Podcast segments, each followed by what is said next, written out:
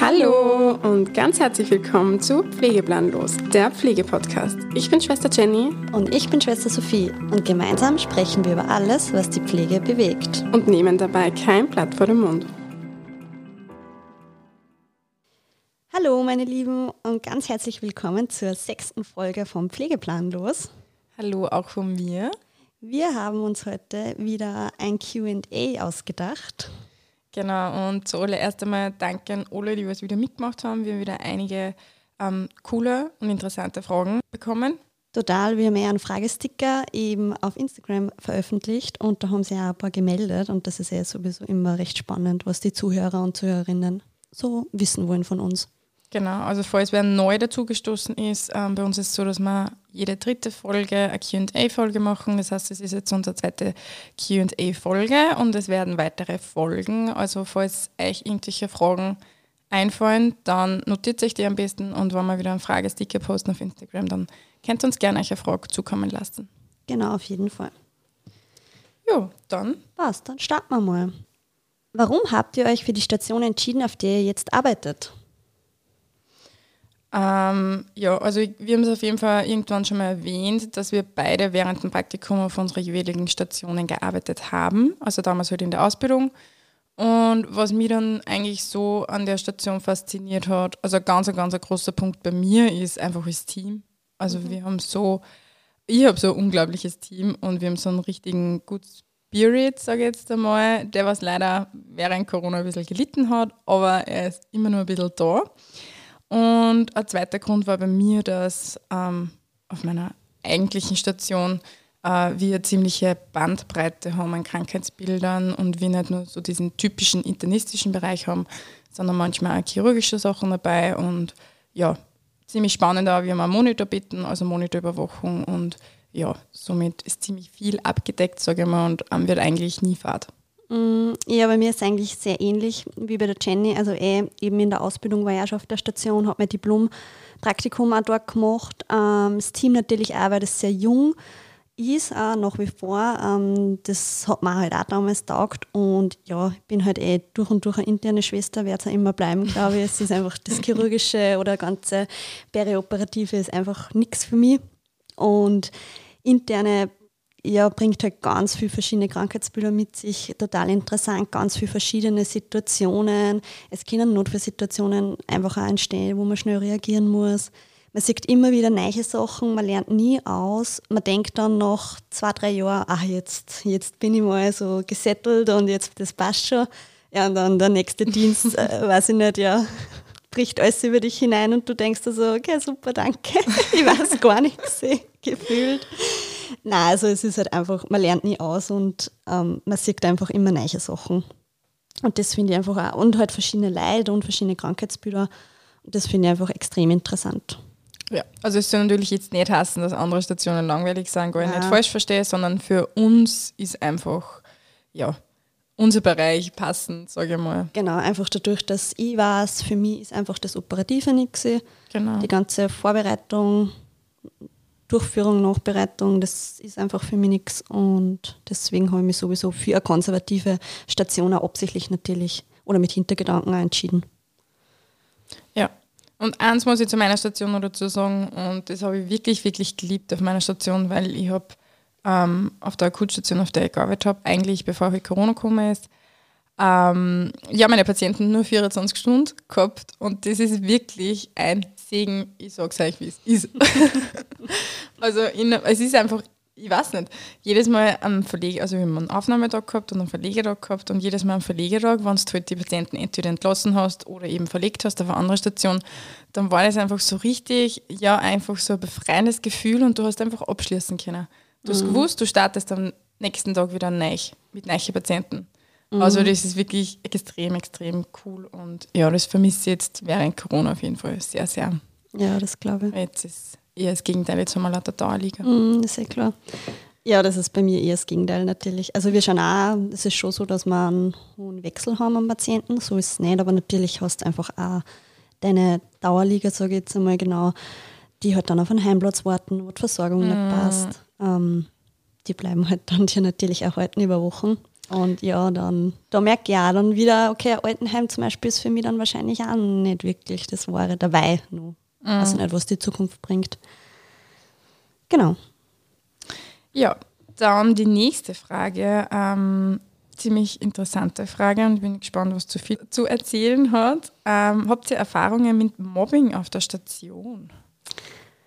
Ähm, direkt, was mich jetzt betrifft, nicht eigentlich. Und auf der Station, also ich kann mich erinnern, wie ich angefangen habe, war irgendein Problem, aber das kann ich jetzt nicht mehr genau konkret erzählen oder sagen, was da jetzt genau war. Da war ein bisschen ein Zwiespalt da im Team und ein bisschen schwierige Situationen. Da ist aber eher, glaube ich, ja, Mobbing bzw. Lästereien gegangen, die halt dann ein bisschen ausgeartet sind. Aber so direkt mit Mobbing, muss ich sagen, habe ich Gott sei Dank ähm, keine Erfahrung dabei ja. gemacht. Ja, eher nicht. Also ich kenne es auch eher von entfernten, also entfernt von anderen Krankenschwestern, ähm, habe ich mal gehört, die sind da und da gemobbt worden. Aber ich persönlich kann jetzt nichts dazu sagen. Aber man darf nicht vergessen, weil Mobbing kann nicht nur vom Team ausgehen, sondern es kann eigentlich auch von einzelnen Patienten ausgehen.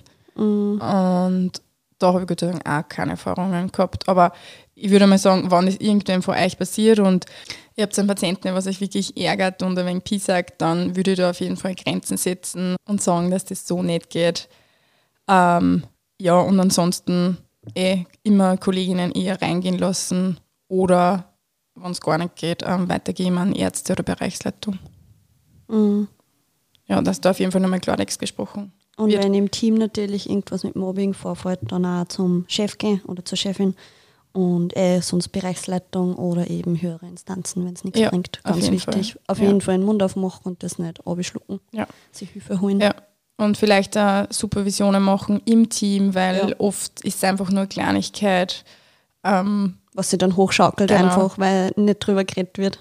Jetzt gerade während wir die Frage beantwortet haben, ist uns eigentlich beinahe eingefallen. Ähm, also wir haben jetzt nicht unbedingt das Thema Mobbing gehabt, gar nicht, aber wir haben äh, damals leider in der Krankenpflegeausbildung ein bisschen eine schlechte Klassengemeinschaft gehabt, ähm, aufgrund von verschiedenen Gründen. Und da war es eben so, wie Sophie gerade gesagt hat, das waren oft ganz minimale Gründe, sage ich mal. Aber durch die Grüppchenbildung, also wir haben ganz viel, ja, oder zwei, drei Gruppen gehabt in ja, der Klasse. Und, und irgendwie hat sich alles aufgeschaukelt. Ja, wir waren relativ wenig Leid. Ja, nur 18.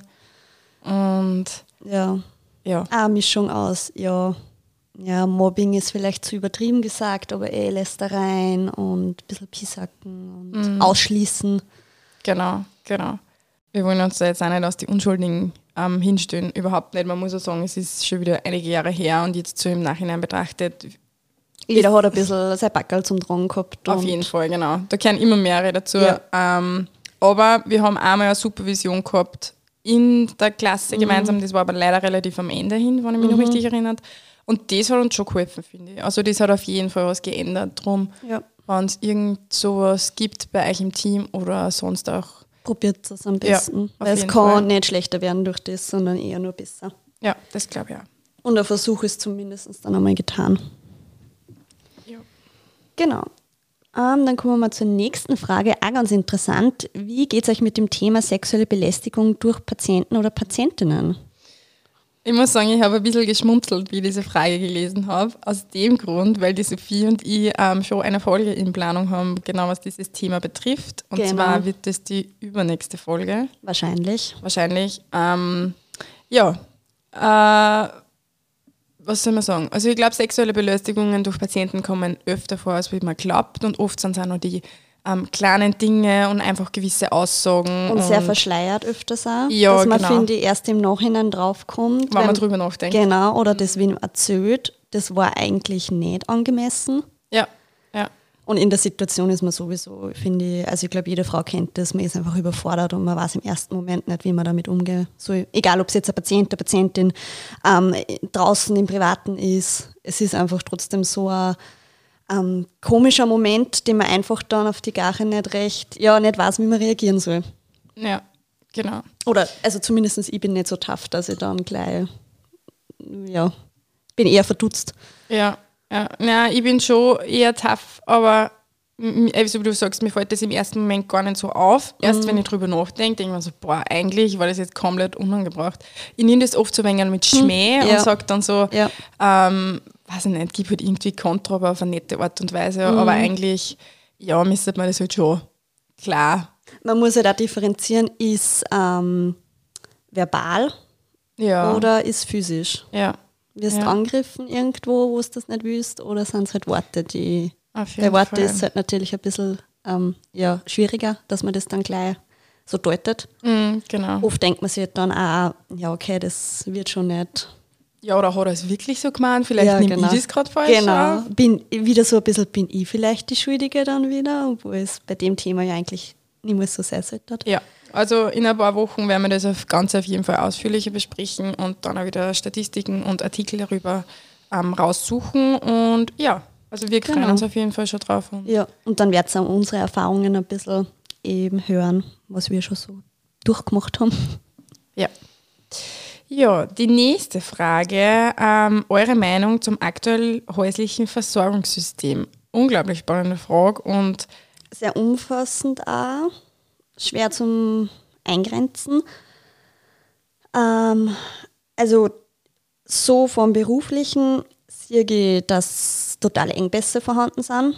Also wir warten irrsinnig lang auf 24-Stunden-Pflege, Hauskrankenpflege, mobile Dienste oder auch eben Pflegeheime, wenn man das jetzt da ein bisschen dazu halt nimmt, beziehungsweise zum Versorgungssystem. Ähm, ja, also die Plätze wären einfach nicht mehr und es ist immer schwieriger, dass man wirklich eine gute Versorgung auch zu Hause findet. Wir, wir kriegen ja ganz viele Patienten oder Patientinnen, die einfach auch, muss ich wirklich fast also verwahrlost auch ins Krankenhaus kommen. Ja, aber da muss ich sagen, ähm, da muss ich ein bisschen Kritik an die Angehörigen aussprechen, weil ich finde, dass oft viel zu lange gewartet wird, damit eine ähm, ordentliche Versorgung überhaupt organisiert wird. Das stimmt, ja. Oft ist einfach auch wieder also ein bisschen eine Bildungslücke. Sie wissen oft äh, nichts drüber, sind zu wenig aufgeklärt. Aber ich habe wirklich schon oft die Fälle gehabt, dass ja von verschiedenen Krankenhäusern schon sechsmal ähm, von der Überleitungspflege ähm, informiert worden sind über die ganzen häuslichen Versorgungssysteme. Und im Endeffekt wird aber nie irgendwie ähm, Hilfe angenommen und Ja. daraus resultiert, dass die Patienten einfach von einem Krankenhaus ins nächste geschickt werden und so weiter und so fort. Und es ist ja jetzt ein Pilotprojekt ins Leben gerufen worden, die Community Nurse. Ich weiß nicht, ob du das schon mitgekriegt hast. Am Rande ein bisschen, ja. Genau, da kriegt ja, glaube ich, jede Gemeinde so eine diplomierte Gesundheits- und Krankenpflegerin. Also ich habe mir da jetzt was ausgesucht. Ähm, was ist Community Nursing? Community Nursing fördert und schützt die Gesundheit von einzelnen Personen, Familien und Gemeinschaften. Diplomierte Gesundheits- und Krankenpflegepersonen bieten wohnortnah und niederschwellig Angebote zur Unterstützung und Entlastung an und bereits bestehende Dienstleistungen wie die Hauskrankenpflege werden ergänzt. Und die Ziele von Community Nursing sind der längere Verbleib im eigenen Zuhause, die Förderung von Gesundheit, Lebensqualität, Wohlbefinden und Selbsthilfefähigkeit, Förderung der Gesundheitskompetenzen und Vernetzung regionaler Angebote zur Pflege und Gesundheit. Also so wie ich das verstehe, wird halt eben ein ganz großer Teil ist eben die Beratung und ich hoffe, dass eben das auch dazu führt, dass eben frühzeitig irgendwelche häuslichen Betreuungen organisiert werden, sage jetzt einmal Und angenommen werden auch. und angenommen werden, genau, und dass man eben dann solche Sachen wie Versorgungsprobleme im Krankenhaus ja, reduziert oder im besten Fall verhindert. Es ist halt auch ganz schwierig, zum Beispiel der Begriff 24-Stunden-Pflege ist ja. Ja. eigentlich falsch an sich. Es ist ja keine Pflege, Ja, als Betreuung. genau, es ist eine Betreuung und da sehen wir halt auch ganz, ganz viele Pflegefehler, die einfach gemacht werden. Die Kubitus, Wundversorgungen, ähm, Essen und Trinken eingeben, Flüssigkeiten eindicken, Aspirationsprophylaxe, jegliche Prophylaxen werden da eigentlich immer vergessen Ja. oder gängen halt einfach unter, weil Ja. die halt einfach das Wissen nicht haben. Ja, ich meine, ich habe unglaublichen Respekt vor jeder 24-Stunden-Betreuung. Ich finde das ein Wahnsinn, was die leisten müssen. Auf jeden Fall. Ähm, Aber es ist halt keine Pflege, sondern es ist eine Betreuung. Genau. Das wird halt einfach auch, also ich weiß nicht, falsch, falsch vermittelt. Ja, ich finde, es wird falsch, falsch, vermittelt. Ja. Ja, also es ist wie gesagt ein sehr umfassendes Thema. Vielleicht machen wir dazu mal ähm, eine Folge, vielleicht dann mit einem Experten aus dem niedergelassenen Bereich, weil ich glaube, wir beide wissen auf jeden Fall nicht genug drüber, sage ich jetzt einmal, oder wir sind halt einfach keine Experten. Und ja, aber ich finde diese Community Nurse, also wenn sie wenn es wirklich das macht, wie sie sie anhört Mhm. oder wie es verkauft wird, ähm, dann glaube ich, dass das auf jeden Fall ein erster Schritt ist und ja, Ja. ich sehe dem Ganzen positiv entgegen.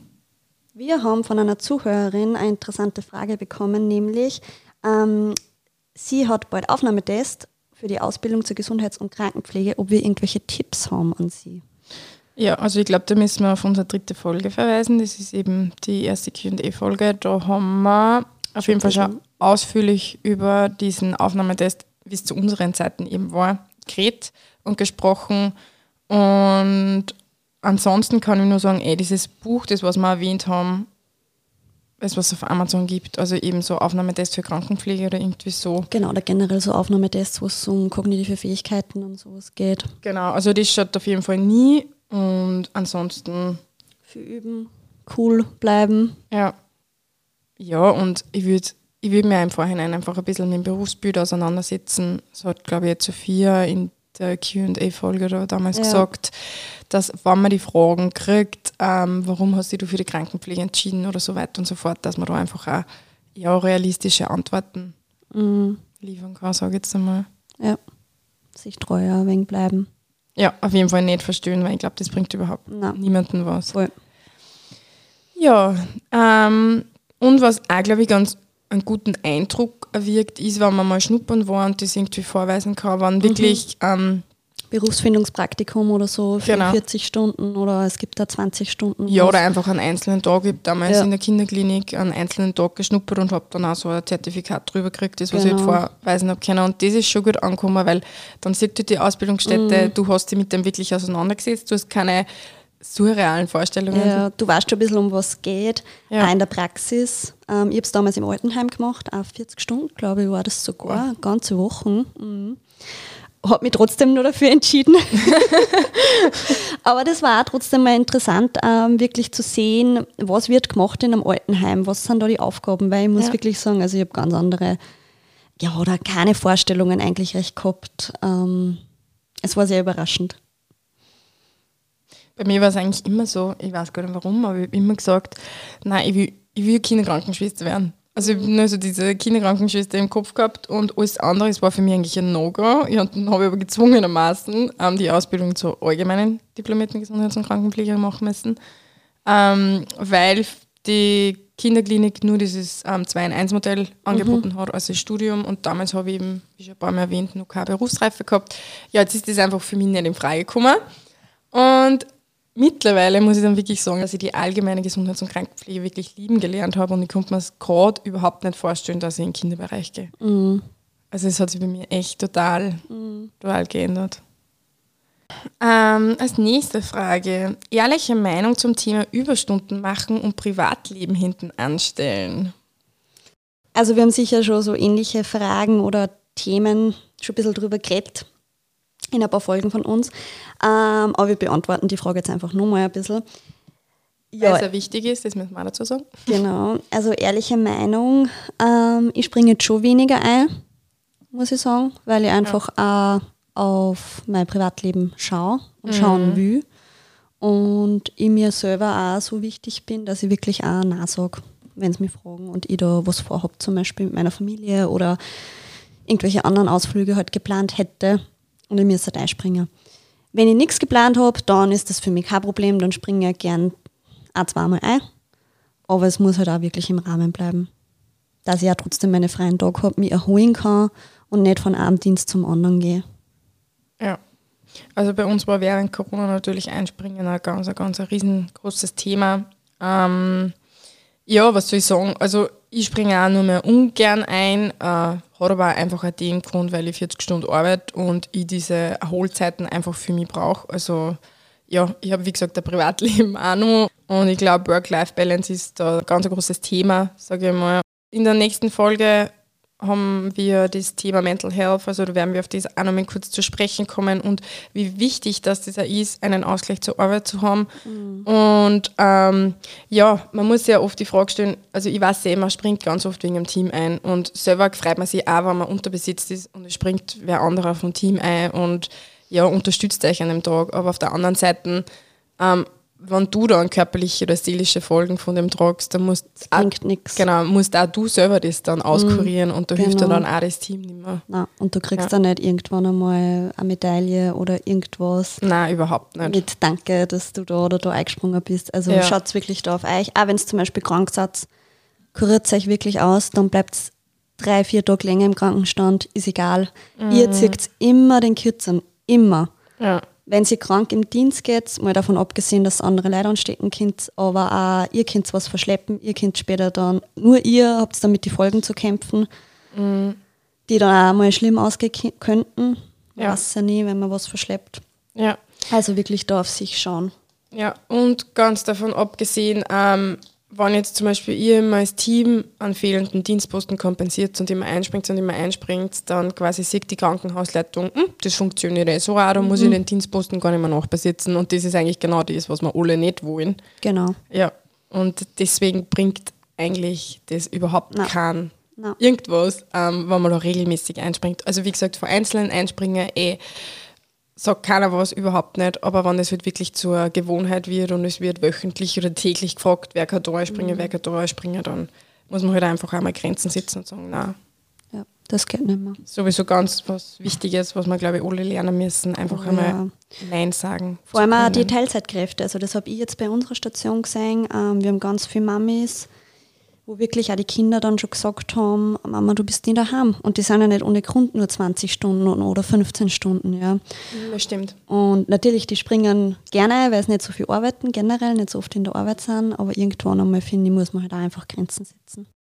Gab es schon mal Situationen, in der ihr überfordert wart? Ja, definitiv. Also vor allem am Anfang, also wie ich angefangen habe, das war pure Überforderung. Einfach dieser Eindruck oder diese Verantwortung, die man dann auf einmal hat, weil man kratzt, finde ich, als Schüler oder Schülerin einfach nur an der Oberfläche. Es ist so, auch wenn man denkt, man hat den Durchblick, glaubt man, man hat nicht den Durchblick. Man weiß wirklich nur, weiß ich nicht, maximal 20 Prozent, was da eigentlich wirklich alles abgeht. Ähm, in der kommenden Folge sprechen wir das Thema auch ein bisschen an mit Herausforderungen und Hilfe suchen. Und das ist halt einfach ganz, ganz wichtig. Ja. Wenn man sich einfach überfordert fühlt, dass man halt dann Hilfe sich sucht und keine Fehler dadurch irgendwie entstehen, nur weil man halt zu scheu ist. Oder sie denkt, nein, ich schaffe das schon. Auf jeden Fall. Also jetzt ganz unabhängig von neuen Situationen bin ich auch ab und zu, ja, ich sage jetzt einmal in palliative Situationen auch zum Teil überfordert und ja, muss zum Teil aus dem Zimmer gehen, weil ich sage, ich halte das nicht mehr aus oder ich kann mir das nicht anschauen. Erst vor kurzem war bei mir auch wieder so ein Fall auf der Station. Ähm, ja, ich habe das wieder einfach nicht mit anschauen können. Also ich war nicht die einzige Pflegeperson da drinnen, gell. das muss ich jetzt auch dazu sagen, nicht, dass ich da jetzt den Patienten allein lassen habe, sondern ja, da sind halt einfach Maßnahmen durchgeführt worden und ich habe das nicht mit anschauen können und bin halt dann einfach wirklich ausgegangen, weil ich hätte sonst zum Rennen angefangen, glaube ich. Und ja, solche Situationen gibt es, wir sind alle nur Menschen, ähm, deswegen bin ich keine schlechte Krankenpflegerin. Ähm, Auf keinen Fall. ja, das passiert einfach jedem von uns, egal wie lange man schon im Dienst ist. Und selbst die öderen Kolleginnen erzählen ab und zu Sachen, wo sie wirklich sagen, boah, das halte ich jetzt nicht mehr aus oder das war so schlimm für mich zum Anschauen oder ja, fragen einmal um Hilfe und sagen, hey, kannst du bitte da jetzt einige, ich will da nicht mehr einige oder ich halte das gerade nicht mehr aus oder sonst irgendwas. Wichtig ist, dass man es einfach auch wirklich sagt, Hilfe bittet, eh, so wie Sophie schon gesagt hat. Und Und auch im Team das einfach auch bespricht, zum Ja. Beispiel. genau. Das hilft dann auch schon. Ja, ähm, wie geht ihr mit schwierigen Angehörigen um? Boah. Eine ganz schwierige Frage. Ähm, ja, es kommt halt darauf an, wie schwierig das jetzt sind. Also, Definition von schwierig. Mm, Also, wenn ich jetzt Angehörige habe, die was mir relativ wenig zutrauen und auch immer so hinterfragen, alles, was ich tue und jetzt nicht, weil es es interessiert, sondern eher so, eher ein bisschen so mir, Spöttisch oder? ja, und indirekt so ein bisschen Vorwürfe machen, weißt du, ich meine? Mhm, mhm. dann setze ich da schon meine Grenzen und mache das halt quasi schon, natürlich auf eine nette Art und Weise, ähm, schon klar, dass ich diesen Beruf erlernt habe und ich weiß, dass ich das richtig mache. Und ja, das einfach mein Kompetenzbereich ist und nicht eher ein Kompetenzbereich. Ja. Ja. Aber natürlich, wie gesagt, immer nett. Und, aber trotzdem, man muss halt einfach auch in diesem Bereich äh, Grenzen setzen. Auf jeden Fall. Also man muss sich ja nicht alles gefallen lassen, finde ich.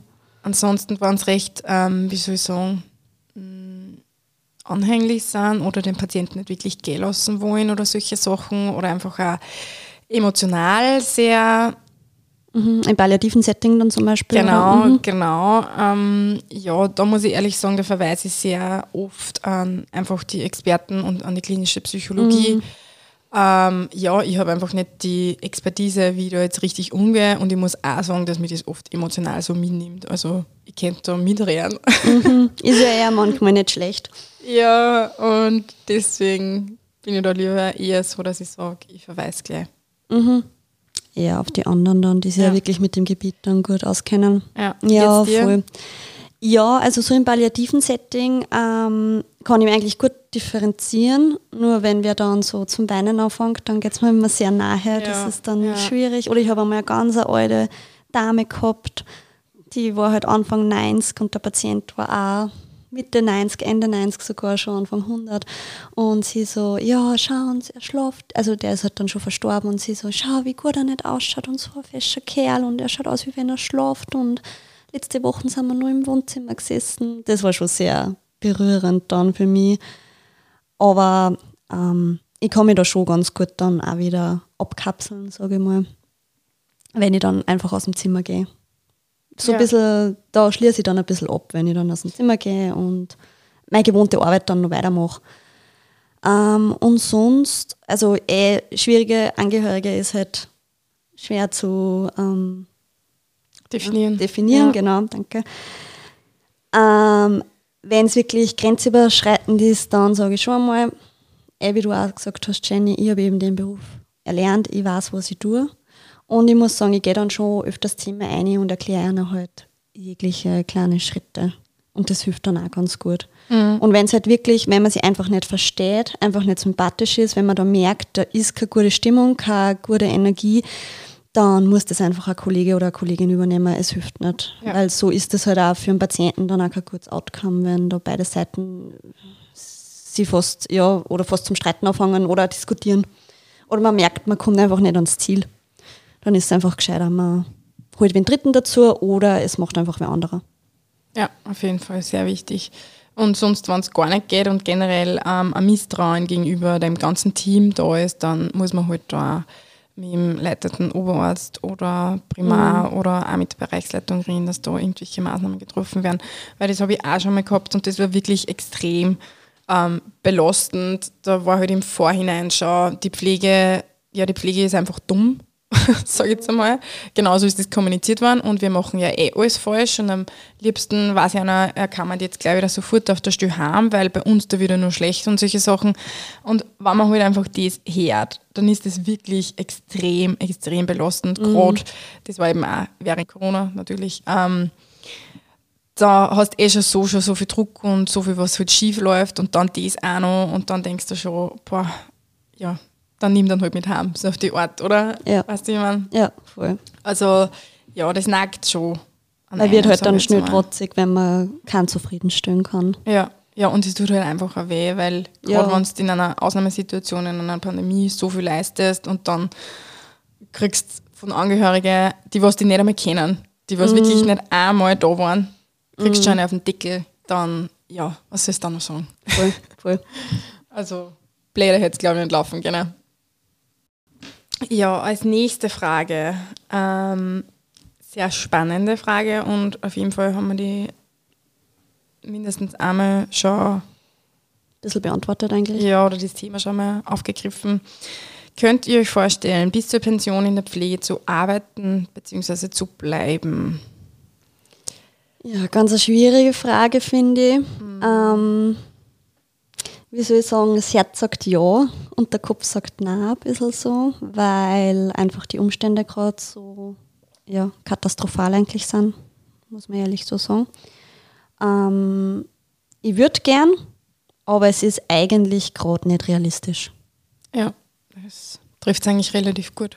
Ich muss auch sagen, ich habe ein bisschen, ähm, wenn ich mir jetzt so diesen Pflegemangel anschaue und sowieso die jetzt im Moment ist, dann denke ich mir schon, boah, aber was da noch auf uns zukommt, wir haben das in der zweiten Folge schon mal angesprochen, beziehungsweise am Ende von der zweiten Folge haben wir euch ein bisschen so ein paar Fakten vorgelesen, ähm, wie viele Pflegekräfte wirklich fehlen mhm. bis 2030 und so weiter und so fort. Und das ist halt echt sehr beängstigend. Auf jeden Fall, ja. Also es macht schon was mit Arm, finde ich. Und man kann sich halt dann einfach auch nicht vorstellen. Nein. Obwohl ich jetzt im Moment wieder denke, ja, ja, eigentlich schon, ja. Aber wenn ich dann halt wieder an die anderen Sachen denke, die einfach nicht passen, viele Sachen, mhm. äh, Pflegemangel, Schichtdienst, Einspringen. Ja, ich meine, es gibt sicher Bereiche, auf die das nicht so ähm, zutrifft, sage ich jetzt einmal. Und ich kann mir zum Beispiel schon vorstellen, dass ich in einem ambulanten Bereich einmal arbeite. Mhm. Ich glaube, dass da auf jeden Fall einiges leichter ist. Aber da habe ich ja ehrlich gesagt nicht so richtig ähm, einen Eindruck davon oder eine Vorstellung davon. Das ist jetzt nur meine Annahme. Also ähm, ich weiß es jetzt nicht sicher, ob es im ambulanten Bereich besser ist. Ich stelle mir es halt trotzdem besser vor. Oder auch im, ja, bei Hausärzte oder so weiter und so fort. Mhm. Aber da muss man halt schon sagen, was für mich ein ganz großer Punkt ist, ist einfach die Bezahlung. Ähm, die ist halt meistens beim Hausarzt eher schlecht. Ja, weil die ganzen Zulagen trotzdem weggefallen. Ja, und oft dann nur Teilzeit ist und das kommt halt mhm. halt für mich jetzt ähm, auch noch nicht in Frage. Na, wenn dann natürlich erst in ein paar Jahren wenn vielleicht Familienplanung oder das Alter dann halt einfach sagt, ja. Genau. Stunden genau. reduzieren oder wie weniger arbeiten. Kommen wir zur nächsten Frage. Wie geht ihr mit Fehlern um? Äh, ja, ähm, also ich glaube, das Wichtigste ist, dass man einfach auch zu seinen Fehlern steht und die auch zugibt. Jetzt angenommen, ich verabreiche falsches Medikament oder das Medikament dem falschen Patienten, dann bitte, bitte nicht vertuschen oder so da, es was nicht passiert, sondern steht zu euch ein Fehler, geht zum Arzt, also zum diensthabenden Arzt und sagt ihm das. Und ja, so kann man im Endeffekt vielleicht nur Maßnahmen setzen. Ja, ganz wichtig. Also eh, nichts unterm Teppich kehren. Wir sind auch alle nur Menschen. Im Stress passieren öfters mal Fehler. Ja. Natürlich, es ist blöd, es ist einem peinlich. Man denkt sich, warum passiert mir das? Warum habe ich jetzt nicht nachgedacht? Warum habe ich das nicht kontrolliert? Ähm, aber wenn es halt dann so ist, dann halt einfach wirklich, eh, wie Jenny gesagt hat, zum diensthabenden Arzt gehen, das sagen, das melden, damit halt einfach auch der Patient keine Schäden da verträgt. Genau. Ja. Und halt auch das im Team auch offen kommunizieren, finde ich, ist auch trotzdem ganz wichtig. Ja. Das zeigt nämlich auch, finde ich, von Stärke. Ja, und zum Abschluss eine sehr positive Frage. Ähm, was macht ihr, um euren Humor nicht zu verlieren, beziehungsweise gut gelaunt zu bleiben, vor allem in einem stressigen oder schlechten Dienst? Also es kommt natürlich auch immer ein bisschen darauf an, mit wem man zusammenarbeitet, muss ich sagen. Auf jeden Fall. Ähm, mit ein paar hat man einfach mehr Spaß und lacht man mehr als mit anderen, es ist so. Ähm, aber ja, also wir sind sowieso mein Team, recht ein lustiges Team und dann fängt halt wieder mal wer zum Singen an oder macht eine blöde Meldung oder sagt halt gerade irgendwas ja, Lustiges, was er sich halt gerade so denkt. Und das bringt dann eigentlich immer ganz viel Lacher oder Freude mit sich. Und so, ja, arbeitet man halt sich durch den Tag, auch wenn es mal stressig ist. Wir schauen halt schon, dass wir immer einmal am Tag zumindest auf einen Kaffee alle, wenn es geht, gängen. Dass wir da halt einfach auch ein bisschen so Teambuilding machen, wegen besprechen, was war halt an dem Tag so los oder was beschäftigt man an. Und da geht es auch immer recht lustig zu.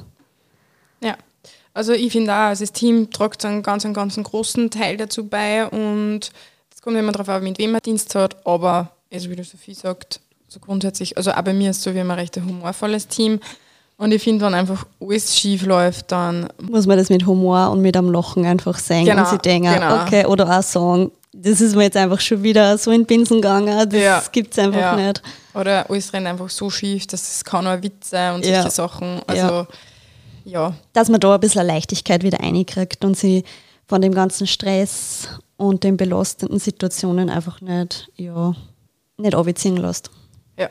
Und da muss man sich ja oft selber ein bisschen bei der Nase nehmen und ein bisschen aus, so aus seiner Komfortzone raustreten. Mhm. Und natürlich war jetzt viel lieber schlecht gelaunt und dort nur da sitzen und am Foto ziehen, aber im Endeffekt bringt das überhaupt kein was, nicht einmal dir selber und auch nicht Nein. dem Team. Es zieht nur ab sogar. Ja, ja, von dem her geht es halt dann einmal auf einen Kaffee, isst der Schokolade, ja. das irgendwas, was sich gut tut und dann startet es da wieder mit Voll. einer guten Energie. Aber es gibt ja Tage, wo man einfach wirklich nach Weinen zumute ist und ich muss auch sagen, ab und zu schaut er das nicht. Genau. Dann reiben wir halt einmal kurz, sage ich mal, und ja. Die Balance macht es dann. Ja, auf jeden Fall. Ja, das waren dann unsere Fragen vom QA. Ich hoffe, ihr seid noch immer dran und horcht brav zu. Ja, und wir hoffen natürlich, dass es euch gefallen hat. Ja, auf jeden Fall. Uns hat es wieder recht Freude gemacht, waren interessante und spannende Fragen. Wir beantworten das sowieso immer gern. Auf jeden Fall, ja. Und ähm, wir haben ja schon ein bisschen einen kleinen Teaser gegeben für die nächste Folge. Da geht es eben um Mental Health. Ganz ein wichtiges Thema. Auf jeden Fall. Und was wir auch noch vorhaben in nächster Zeit, also wir suchen immer wieder noch Interviewpartner. Das heißt, wir haben ja auf Instagram schon mal einen Post gemacht, wann ihr irgendein Experte seid auf irgendeinem Gebiet oder wenn ihr einfach nur, ja, äh, euch eine Station oder euch einen Fachbereich andere ein bisschen näher bringen wollt, dann bitte schreibt uns. Wir freuen uns auf eine Community-Folge mit jemandem von euch und ja, ansonsten Genau, bleibt gesund und macht's weiter Pflegeplanlos. genau. Und einen schönen Tag noch oder Nacht oder Abend, je nachdem, wann sie das Herz. Okay, dann Tschüss. Cheers.